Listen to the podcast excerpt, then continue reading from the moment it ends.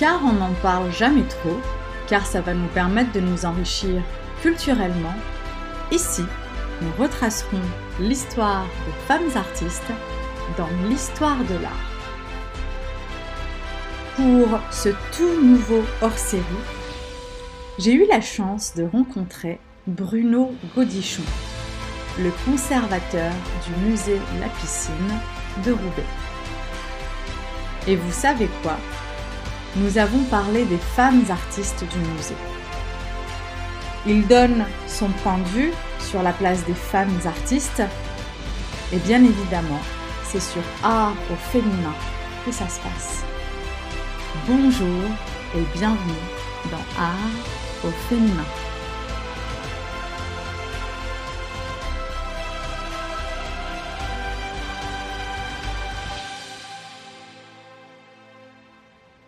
Bonjour Bruno Godichon. Bonjour. Merci de me recevoir ici, dans votre bureau, c'est ça? Voilà, oui, c'est mon bureau, exactement. Donc, euh, se trouvant au musée euh, La Piscine de Roubaix. En quelques mots, est-ce que vous pouvez vous présenter afin que les auditeurs puissent mieux vous connaître? Oui, alors c'est assez rapide. Je suis le conservateur euh, en chef du musée depuis maintenant une trentaine d'années. Et donc je, gère à la fois la direction du musée et la programmation des expositions. Et je travaille sur les collections avec une équipe euh, de presque une centaine de personnes qui, qui veillent à la fois à l'accueil et à la surveillance, mais, là encore, mais également à la régie des œuvres. Et voilà, c'est une grosse ruche, le, le musée. Et vous êtes donc présent au sein du musée La Piscine depuis l'ouverture. Oui, effectivement. Donc le musée fêtera ses, enfin, le, musée dans la version piscine fêtera son 20e anniversaire en, en octobre 2021. Voilà, commence à être une dame d'un certain âge.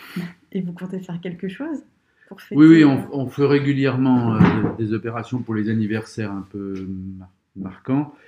On fera même d'ailleurs dès 2020 quelque chose pour le 19e anniversaire parce que euh, il y a un artiste très important de la région, Medjou Ben Bella, qui est décédé euh, euh, il y a quelques semaines et qui était vraiment un compagnon de route très fidèle du musée. Et il se trouve que la date d'anniversaire de Medjou est la même que celle du musée. On est, les deux étaient nés le 19 octobre. Et donc, du coup, on, fera, on, fera, on fêtera notre anniversaire ensemble, ensemble si, on peut dire, cette année, nous, on, lui rendra hommage euh, euh, le même jour. Voilà. Et, effectivement, pour 2021, il y, a, toute une série de, de projets qui sont en cours de, réflexion et qui, qui, devront ensuite être validés par la ville, mais oui, on voudrait marquer le coup. Très bien. Merci. Euh, donc on est là pour pouvoir parler également des femmes artistes. Mm-hmm notamment les femmes artistes présentes au sein du musée La Piscine. Est-ce que vous pouvez déjà m'indiquer, afin que je puisse, moi, euh, faire le contraste entre les deux, le nombre d'œuvres existantes au musée de La Piscine? C'est toujours très difficile parce qu'on a une collection qui est très ouverte, avec des, des items particuliers et importants en volume, notamment pour le textile. Donc si on prend vraiment en compte tous les éléments j'ai toujours du mal à donner un chiffre sur euh, le nombre d'œuvres présentes dans les collections. En, tout cas, pour ce qui est euh, euh, des œuvres, on va dire, des domaines des beaux-arts, pour, simplifier, encore que pour la question des œuvres de femmes, le textile puisse être un, un fond important, parce que c'est un domaine dans lequel pas mal de femmes ont, travaillé. On, on, est sur quand même plusieurs milliers d'œuvres, assurément, dans lesquelles il y a des... les femmes sont minoritaires, il ne faut pas se faire d'illusions, parce que c'est une sorte de règle générale, hein. il y a moins d'œuvres de femmes produites dans l'histoire de l'art jusqu'à une, une histoire de l'art récente. Mm-hmm. Euh, aujourd'hui, les choses sont quand même, à mon avis, plus équilibrées qu'elles ne l'étaient, euh, notamment euh, dans ce qui est antérieur au XXe siècle. Mais, euh, mais ça, reste, euh, ça reste malgré tout euh, un, point considérable. Enfin, on va pas refaire l'histoire de, de la place des femmes dans la création artistique occidentale, mais des exemples, même au XIXe siècle, comme celui de Camille Claudel, qui ont une vraie activité et une présence sur la scène artistique. Femme dans l'histoire de l'art, avant le début du XXe siècle, elle est, assez peu lisible. même s'il y a un début de vocation, un début de travail individuel, souvent ces femmes euh, ensuite sont rattrapées par les règles du mariage et de la maternité. On, voit dans les catalogues de salon des, jeunes filles qui apparaissent, qui présentent des œuvres et qui disparaissent à un âge qui doit être celui du mariage et de la maternité et qui continuent potentiellement à avoir une activité euh, privée euh, chez elles, surtout pour des, des, femmes d'un certain niveau social, mm. mais c'est même pas forcément toujours le cas. Donc, euh, et, du coup, avec une carrière peu lisible, peu retracée, des, ces femmes, elles disparaissent très rapidement de l'histoire de l'histoire de l'art s'il n'y a pas de point de repère. Et même des artistes comme Camille Claudel, au début des années 1980, étaient encore, euh, et dans les musées et dans les grands dictionnaires de, comme, le Bénézite. Placés euh, aux oubliettes, on va dire. Oui, c'est-à-dire que des, renseignements faux, des, des dates euh, de décès approximatives. Là, il faut attendre euh, surtout euh, les débuts de l'histoire de l'art féministe aux États-Unis, avec des gens comme Linda Neuschlin, qui, qui, vont dans le sillage des, premiers pas du féminisme des années 70 commencer à lancer des études. et, ensuite, ça va arriver en, ça, va arriver en France, mais les, on peut dire que c'est vraiment au début des années 80 que ça va, ça va commencer à se, à, se mettre en route. Voilà. D'accord. Mais concernant Camille Claudel aussi, elle a, elle a été redécouverte, on va dire, il y a un demi-siècle environ, grâce aussi à un livre qui est C'est le livre d'Anne Delbé qui sort en 82, euh, qui suivait la pièce de théâtre euh, qui avait été écrite avant. Mais, mais, le livre en 82 va va être une sorte de phénomène de, librairie, parce que c'est effectivement, euh, euh, ça tombe vraiment dans des périodes de, militantisme féministe euh, très, très, très actives, et, le, livre va jouer sur la corde sensible, enfin il y, avait une histoire romanesque, une histoire d'amour, une, une, photo extraordinaire qui est quand même le portrait de de, Camille Godel par, César qui va donner euh, une sorte de comment dire de, réalité hein, en fait à, l'image que porte le livre. Et euh, voilà cette femme révoltée euh, un, peu, radicale que, dessine le livre trouve cette image avec le portrait photographique. La couverture du livre va jouer pour beaucoup dans le succès presque jusqu'après, juste après, il y a, dans la même collection, il y a une biographie de Suzanne Valadon qui va sortir en espérant euh, profiter de cette espèce de, d'énergie qu'elle avait créée et qui va pas du tout marcher dans les mêmes proportions. Pourquoi? Mais on ne sait pas. Il y, a, vraiment un, autour de Camille Claudel quelque chose qui s'est qui s'est révélé, qui est tout à, qui oui, oui, oui, moi, j'ai monté plusieurs expos euh, Camille Claudel. Je, peux vous dire que c'est des, des, expériences uniques avec un public spécifique. C'est très très particulier. Euh. Est-ce que c'est lié également au triste sort, on va dire, qu'elle aurait eu? Oui, Vous avez du fait où elle a tout de même été internée euh, les 30 dernières années euh, de sa vie Est-ce que... Oui, en fait, si vous voulez, il y a, quand on analyse, après, il y a tout pour que ça fonctionne, mais ce n'était pas forcément écrit au départ. Euh, il y a cette destinée personnelle terrible de, de, l'internement mm. qui, qui, joue, mais je pense que si l'œuvre n'avait pas été non plus à la hauteur avant, le même parcours biographique, mais avec un, euh, œuvre moins intéressant, aurait sans doute pas fonctionné. Euh, c'est tout ce que je souhaite pour la mémoire de Camille Claudel. Que quand même que l'œuvre euh, soit quelque chose d'important. Donc là, il y, a, en fait, c'est un personnage et une artiste qui ont touché le public. Et sur les deux registres, et l'histoire et l'œuvre. et ça, c'est un cas unique. Mais, mais, en même temps, elle a aussi, du coup, euh, réveillé une, sorte d'activité de l'histoire de l'art qui s'est dit bah, que peut-être, puisqu'elle était passée à côté de l'œuvre de Camille Claudel, elle était mmh. passée à côté d'œuvres d'autres artistes et que c'était important d'y travailler.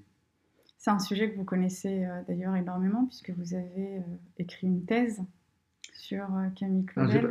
J'ai pas fait de thèse sur Camille ah. Claudel, j'ai pas fait de travail universitaire sur Camille Claudel, mais j'ai rédigé le premier catalogue raisonné de l'œuvre de Camille Claudel en 83-84. Et puis depuis, je travaille toujours, on est en train de travailler encore à une monographie avec Anne Rivière que j'ai connue grâce à Camille Claudel, mhm.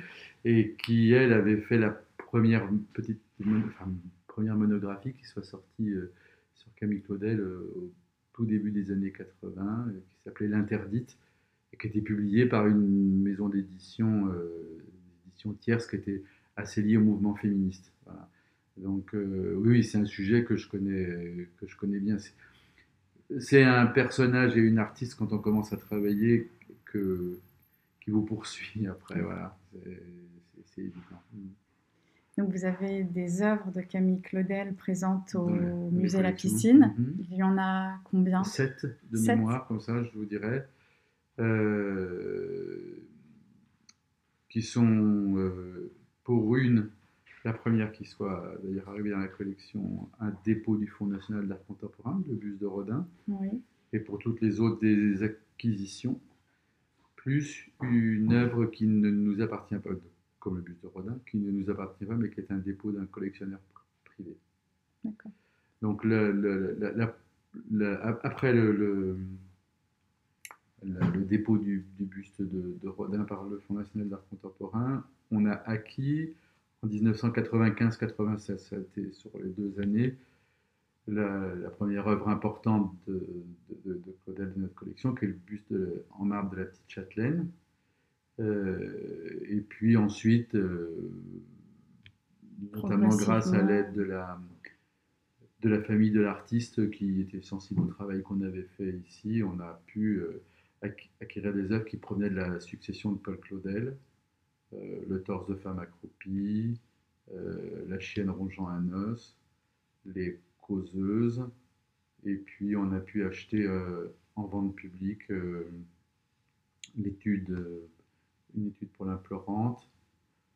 Et puis plus récemment l'homme penché, qui est à la, vente de la succession Massari. Et à cette vente figurait un, un, exemplaire de la première version en plâtre de la petite châtelaine qui a été acheté par un collectionneur privé qui avait été sensible à l'exposition que le musée avait consacrée à l'artiste en, 2013-2014 et qui donc a déposé ce, buste euh, au musée. J'avais vu une vidéo où vous en avez parlé. Mm. Euh.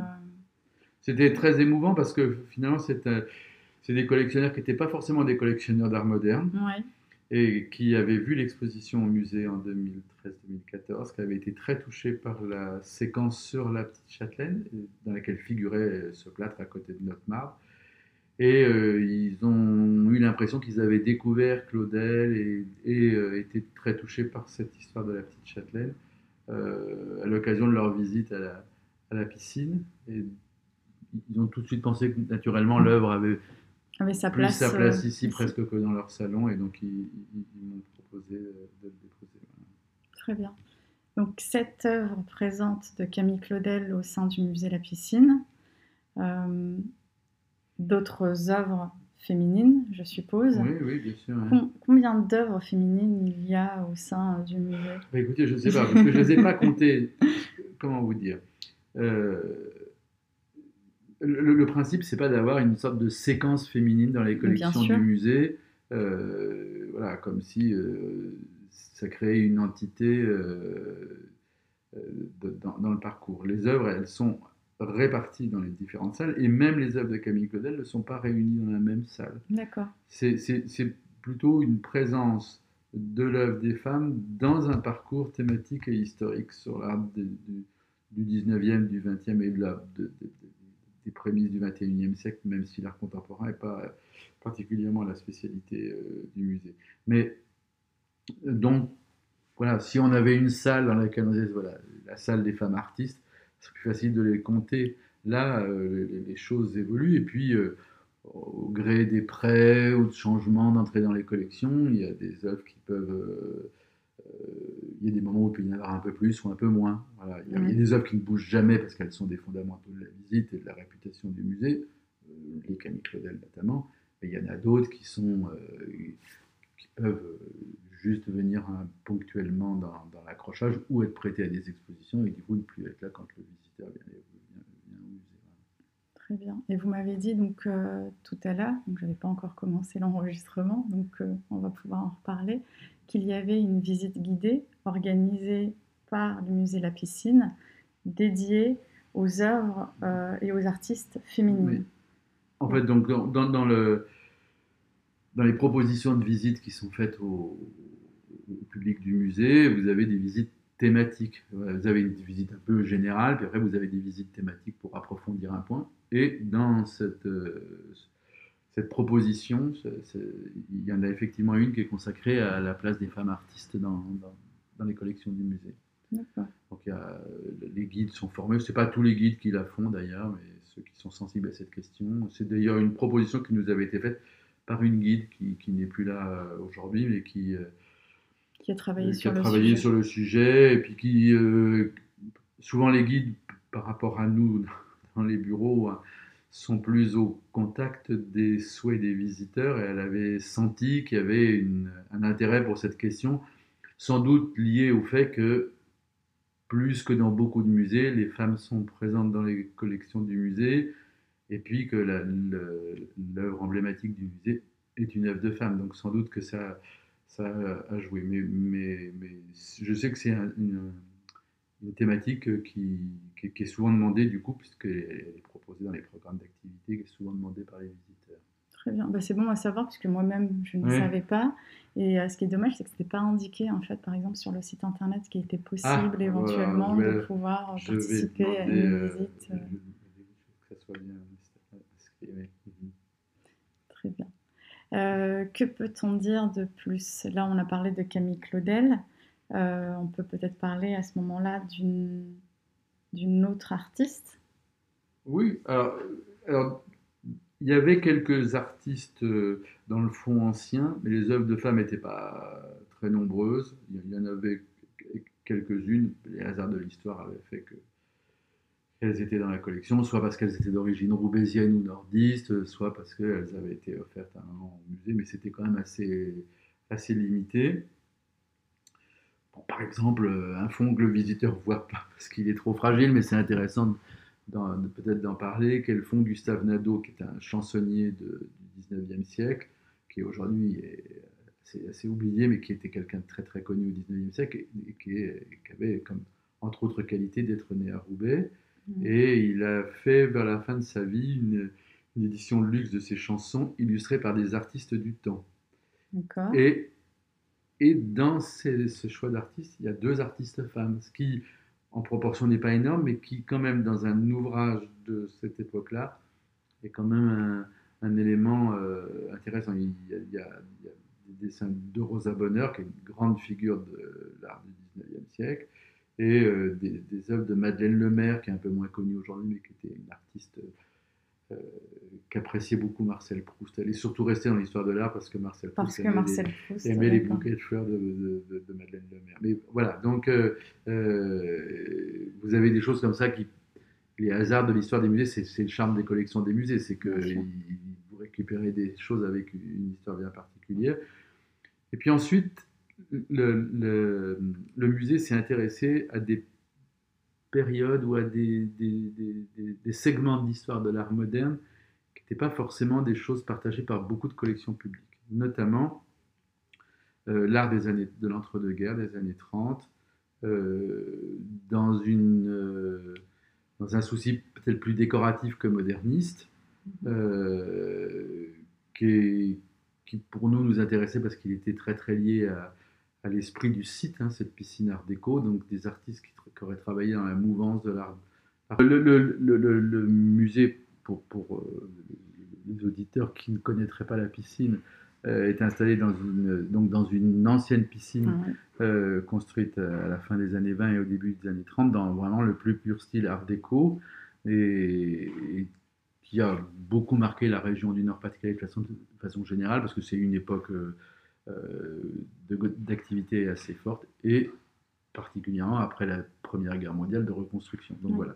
Donc il y a un côté identitaire euh, euh, nordiste dans cette, euh, ce style art déco, d'autant que l'architecte Albert Barr était judois.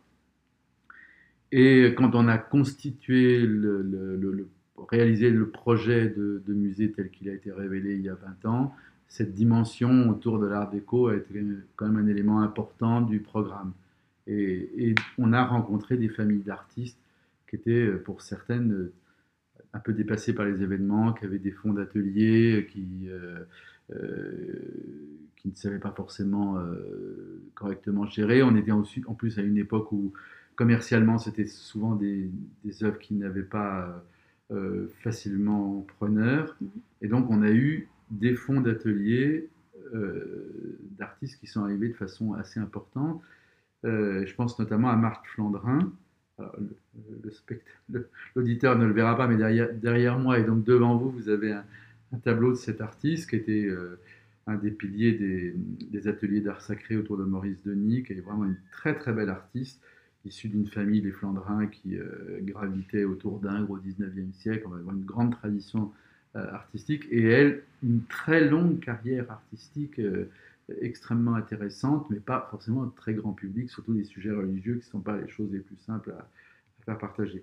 Donc là, par exemple, vous avez euh, euh, cet ensemble de marches Flandrin qui est énorme, qui a fait l'objet d'une grande exposition chez nous il y a quelques années, avec une grosse publication qui fait le point sur l'artiste et qui en même temps euh, présente ce, ce, fonds d'œuvres de Marc Flandrin. Alors, elle est présente dans les collections permanentes avec deux, trois œuvres, ça dépend des, euh, des moments, euh, et, mais elle est très présente dans l'esprit des collections, notamment avec un fond de dessin euh, pléthorique qui, qui, qui, nous a été offert par les, par les descendants. Ça, c'est un peu dans le cadre de ce on pourrait donc dire les, les, enrichissements des collections. Après, le deuxième élément, c'est la programmation des expositions temporaires. Là aussi, un musée comme la piscine, surtout à ses débuts, avec des moyens limités, à plutôt consacrer des expositions à des artistes qui n'obligeaient pas à des frais énormes, c'est-à-dire des œuvres encore assez rassemblées, des valeurs d'assurance pas, pas, forcément exorbitantes, vous voyez, des, conditions de transport pas, pas non plus euh, très complexes. Et, et, quand sur cette période-là, on a travaillé sur des artistes intéressants euh, à présenter. On est plusieurs fois, mais moi j'ai connu ça avant, parce qu'à Poitiers c'était à peu près la même chose avant que je sois ici. On est plusieurs fois tombé sur des artistes femmes qui étaient totalement inconnues et qui, qui, pour lesquelles on, a ressenti une sorte d'urgence à partager la qualité de, de, l'œuvre. Je pense à une artiste comme Anna Quinco, à qui on a consacré une exposition il y a quelques années au musée, c'est vraiment, pour moi, c'est au-delà de la question de la femme artiste qui est importante dans, dans, ce cadre-là, c'est la place de cette, de cet artiste qui, qui, qui comment dire, euh, euh, exprime le courant africaniste de l'art français de, de l'entre-deux-guerres avec une qualité qui n'a pas d'équivalent. Voilà. Donc, euh, il y avait ces urgences, et souvent sur ces urgences à présenter des fonds et des parcours passionnants, les femmes sont arrivées parce qu'elles avaient tellement été occultées euh, que là, il y avait vraiment objet à découverte. Et ça, c'est quand même, euh, et pour le public, mais surtout pour nous, passionnant. Parce resservir les mêmes plats 40 fois, c'est pas forcément ce qui est le plus intéressant, vous voyez. Et euh, on a fait des très. Enfin, voilà, je pense à Marc Landrin, je pense à Anna Quinco. Dans, dans, dans une, une, vie précédente, quand j'étais à Poitiers, c'était d'être Pauvert, par exemple, première femme à avoir eu le prix de Rome de peinture en 1925, que, dont, dont j'ai entendu parler d'ailleurs grâce à Camille Claudel, parce qu'elle était totalement, alors elle, totalement oubliée, mais il se trouve que le son beau-père, le, le père de son mari, Oui. avait été le commanditaire du bronze de l'âge mûr de Camille Claudel qui est au musée d'Orsay. Et c'est D'accord. par, c'est en travaillant sur Camille Claudel que du coup, euh, j'avais eu le contact avec la, famille. et c'est- puis, ça a été un, euh, un très beau souvenir. de- parce que pour, pour la famille aussi, ça a été évidemment merveilleux de voir l'œuvre de leur mère que plus personne n'avait vue depuis 30 ou 40 ans, Mhm. euh, remise euh, au jour dans une exposition. Euh, une autre artiste sur laquelle j'ai travaillé dans les années 80 à Poitiers, une artiste américaine qui s'appelle Romaine Brooks. C'était totalement, ça a été un, un- un travail passionnant euh, euh, pour le musée de Poitiers, euh, du coup, où Camille Claudel est très, enfin moi, effectivement, mon contact avec Camille Claudel s'est fait autour des collections de Poitiers, mais euh, Romain Brooks est devenu aussi, un peu comme Camille Claudel, un élément fort de l'identité du musée. On rencontre des personnages qui nous font faire de telles découvertes qu'on qu'on- qu'on- on en arrive à, à- à leur donner une place forte à l'intérieur du musée. Ce qui n'est pas si simple que ça, parce que le public ne nous aide pas toujours dans, dans ce chemin. Pourquoi? Parce que ce qu'aime le public, c'est finalement être flatté en lisant le cartel de l'œuvre et en connaissant l'artiste. si Oui. vous voulez. Euh, En, en fait, on n'aime pas forcément être face à ça, à ces inc- à ces- aux inconnus. On, est, on peut être flatté de finalement, euh, en visitant un musée, de dire ah bah, ça c'est de tel artiste que je, que je connais. Et, pour les femmes, c'est souvent assez rare, à, part quelques-unes, dont Camille Claudel, peu sont des références euh, universelles pour les visiteurs. Donc, euh, sur le principe, tout le monde est d'accord, je crois, aujourd'hui, dire qu'il faut redonner plus de place aux, femmes dans l'histoire de l'art, il faut redécouvrir des, des- des- des- des parcours, euh, en tout cas mettre à égalité. euh, si on est capable de faire 15 expos tous les 10 ans euh, sur un artiste euh, homme euh, moyen, pourquoi est-ce qu'on ne peut pas faire la même chose pour une artiste Par femme exemple, moyenne oui. voilà. Hein, Parce que dans l'histoire de l'art, elle n'est pas uniquement faite que de, euh, que de, de- de figures essentielles. C'est une construction beaucoup plus hétérogène. Et euh, il y, a, il y a des- il y a des biais d'attaque, si vous voulez, d'une œuvre qui, qui, sont extrêmement différents. Et aujourd'hui, voilà, je pense que c'est, il faut se dire que les artistes femmes font partie à part entière de l'histoire de l'art et, euh, c'est, entre guillemets du matériel d'étude au même titre que les artistes hommes. Voilà, c'est, mais c'est pas si simple encore une fois parce que je vous dis à mon avis à qualité égale, vous avez des références mémorielles pour le visiteur sur les hommes parce qu'ils les ont toujours connus, C'est ça qu'ils n'ont ouais. pas sur les femmes. Et il y a, y a ce problème de décalage, ça c'est sûr. Après, c'est c'est à nous aussi d'être un peu plus curieux et puis se dire euh, Ok, je ne connais pas, mais euh, je vais apprendre à connaître. Oui, bien Et, sûr. euh, on peut être agréablement surpris.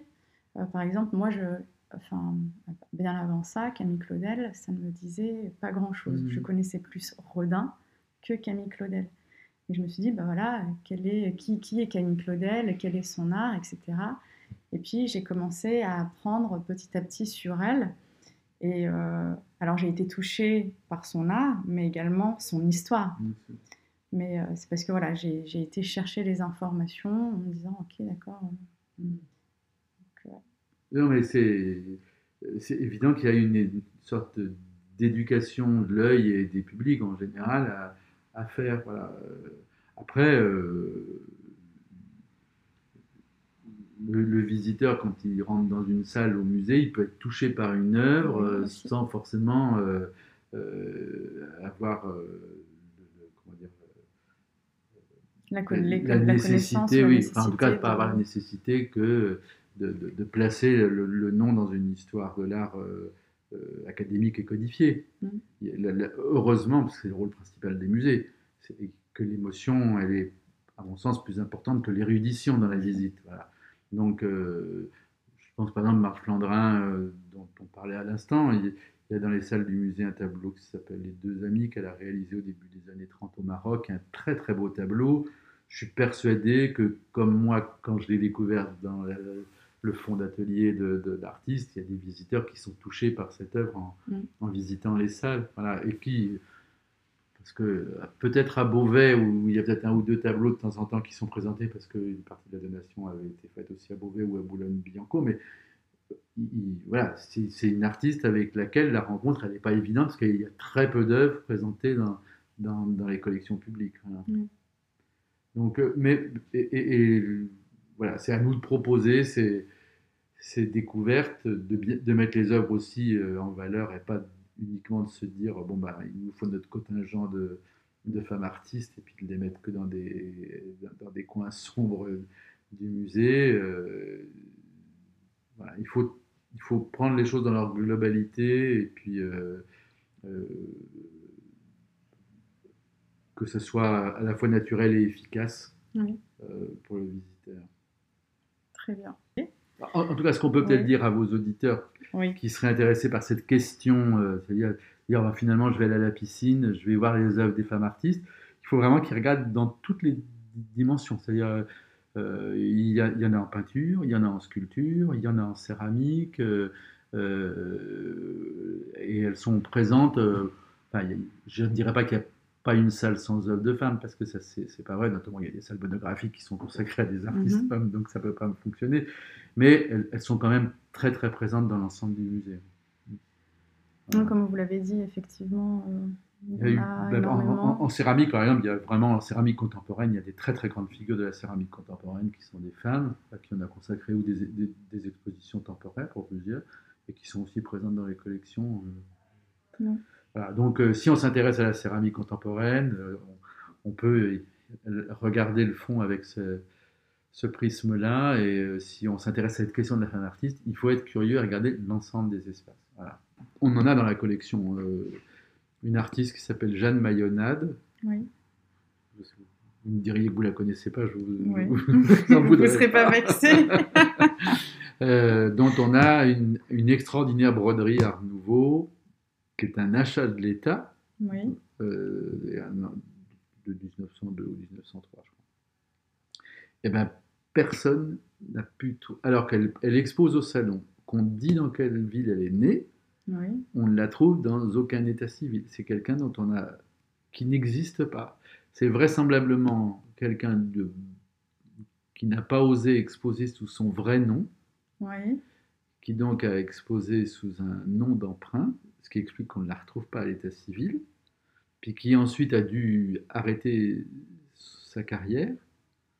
Et voilà, elle, est sortie des radars, elle n'existe pas.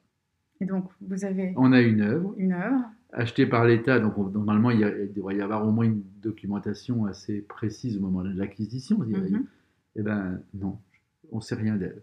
Et, vous, vous menez peut-être une enquête ah bah, côté Je suis très très attentif parce que c'est du coup un nom... Euh, parce que là, vraiment, on est dans le cas d'une œuvre de très très belle qualité, puis en plus, c'est une œuvre qui arrive en mauvais état, qu'on a fait restaurer, donc euh, voilà, ça fait partie un peu de mon histoire avec le musée. J'y suis sensible, et ben je n'ai jamais trouvé. Pas encore Oui, oui, pas encore. Mais c'est quand même des, des, des éléments de complication qu'on a plus avec les femmes qu'avec les hommes. Oui. Voilà. Euh, par exemple, euh, euh, Madeleine Rouvray, qui est une artiste femme. Alors, pareil, si vous ne la connaissez pas, je n'en voudrais pas. Madeleine Rouvray a été vraisemblablement fait partie de la petite académie de Camille Claudel, rue Notre-Dame-des-Champs, au début des années 1880. Et elle est rentrée dans l'atelier de Rodin en même temps que Claudel et Jessie Lipscomb. sans doute d'ailleurs pour des questions de de convenance, ça permettait à Rodin de ne pas donner l'impression de faire rentrer que celle sur laquelle il avait des, des, visées.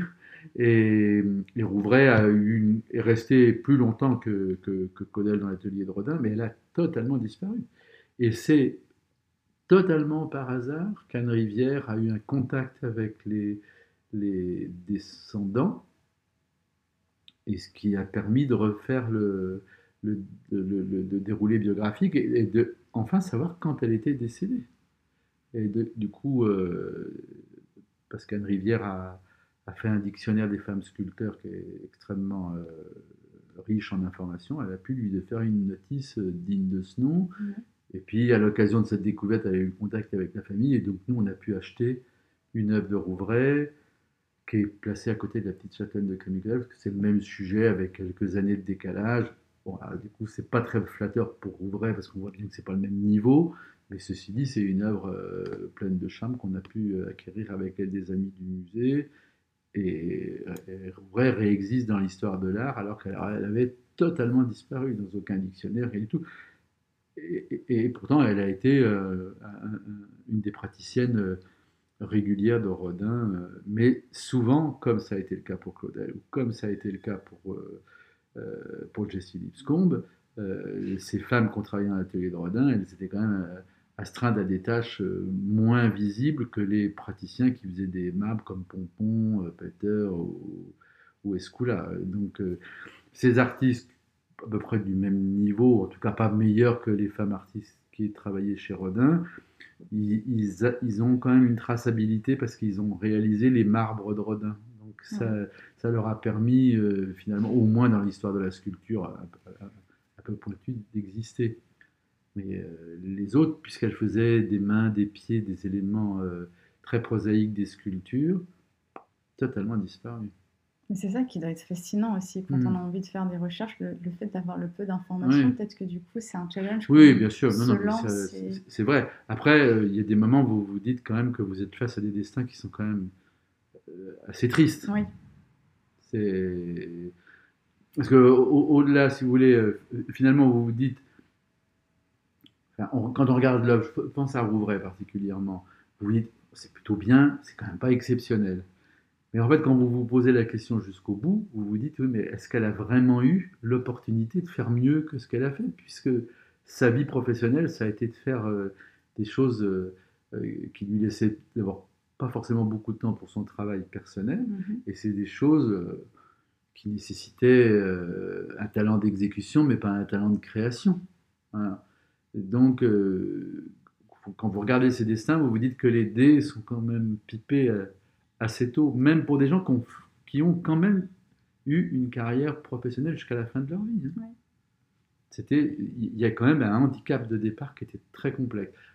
encore une fois, c'est pas uniquement le cas des femmes artistes, parce qu'il y a le, le, le, 19e siècle notamment, c'est beaucoup pour la sculpture, beaucoup un travail en atelier avec des, des, des interventions de, d'artistes qui ont plutôt un rôle d'artisans euh, pour le travail du, patron de l'atelier. Euh, donc il y, a aussi des destinées d'hommes qui sont pas plus reluisantes que, mhm. que celles-là. Mais, mais, chez les femmes, c'est quand même souvent assez, assez, assez systématique. Et donc euh, c'est à la fois effectivement des découvertes passionnantes, et après, ça vous met quand même face souvent à des destins individuels qui sont qui sont voilà, assez tristes. Hein. Euh, la pauvre Ouvray a disparu de, l'histoire de l'art et euh, je trouve c'est à la fois injuste et en même temps un peu compréhensible. Et pourquoi euh, Parce que, parce que l'œuvre n'est pas non plus extraordinaire. Vous voyez, c'est pas. c'est pas Claudel, il n'y a, y a, a, pas à dire. Mais, mais en même temps, vous vous dites dans ce destin, est-ce que ça, son identité féminine n'a pas joué dans, dans, cette, euh, dans cette destinée C'est sans doute possible. Oui. Parce qu'il y a plus, il y a quelque chose, il y a une étincelle au début, puis après mhm. ça s'éteint. Voilà. Il y a une étincelle, c'est moins bien que Claudel, mais c'est pas si mauvais.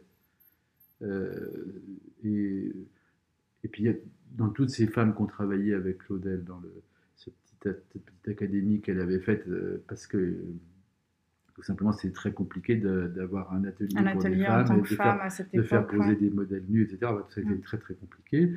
Euh, il n'y en a pas beaucoup qui, ont, qui existent encore euh, au-delà de leur mention dans de la correspondance. Euh, il y avait notamment pas mal, visiblement pas mal d'artistes anglaises qui, qui, étaient sans doute des jeunes filles de la bonne bourgeoisie anglaise qui faisaient leur gamme en sculpture parce que ça tentaient, mais qui ont arrêté très tôt et on n'a rien d'elle.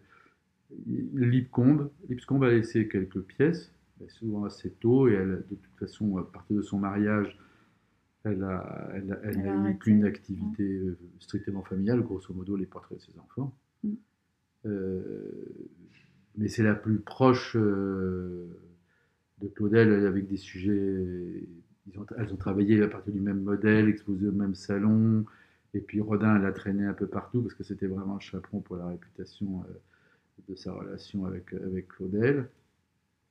Et puis Jouvray, qui avait totalement disparu, qui grâce à Anne Rivière, maintenant réexiste un peu. Si vous regardez dans les salles du musée, dans la salle de la Petite Châtelaine, vous verrez son, son buste de petite fille qui, est réalisé euh, plus de dix ans après la Petite Châtelaine, oui, presque 20 ans, et, qui, est, qui, est, moins moderne que la Petite Châtelaine. c'est un buste plus traditionnel dans l'histoire de la sculpture. après, ça, euh, peut, ça peut parler à d'autres personnes. Oui. Ah oui, puis bon, encore une fois, c'est un, un, très très joli buste. Hein, et, il est intéressant par rapport à d'autres artistes euh, euh, qui gravitent autour de Rodin, notamment Robert Vléric, qui est une grande figure de la sculpture figurative de, de la première moitié du XXe siècle et qui, réalise à la fin des années 19, fin,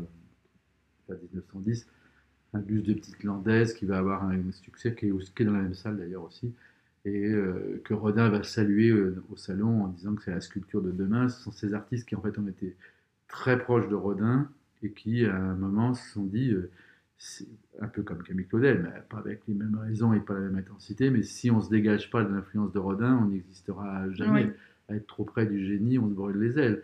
Et donc, c'est quand Rodin est vraiment euh, euh, parti dans une recherche qui frôle l'informel en sculpture, qui va avoir euh, une grande influence sur l'histoire de la sculpture du XXe siècle, ces artistes vont revenir à des cadences plus traditionnelles, à une sculpture d'émotion, à une représentation plus équilibrée, revenir à l'influence de la sculpture archaïque grecque, etc. Donc le chef de file de cet ensemble, c'est euh, Despio et puis un peu Bourdel, mais, mais voilà, Jouvray, elle est, elle est dans cette mouvance de ces artistes euh, proches et qui en même temps euh, essaient de se, de se, dégager de, de l'influence de, de, Rodin. Parfait. Merci. Non, non, mais je vous en Merci prie. Beaucoup.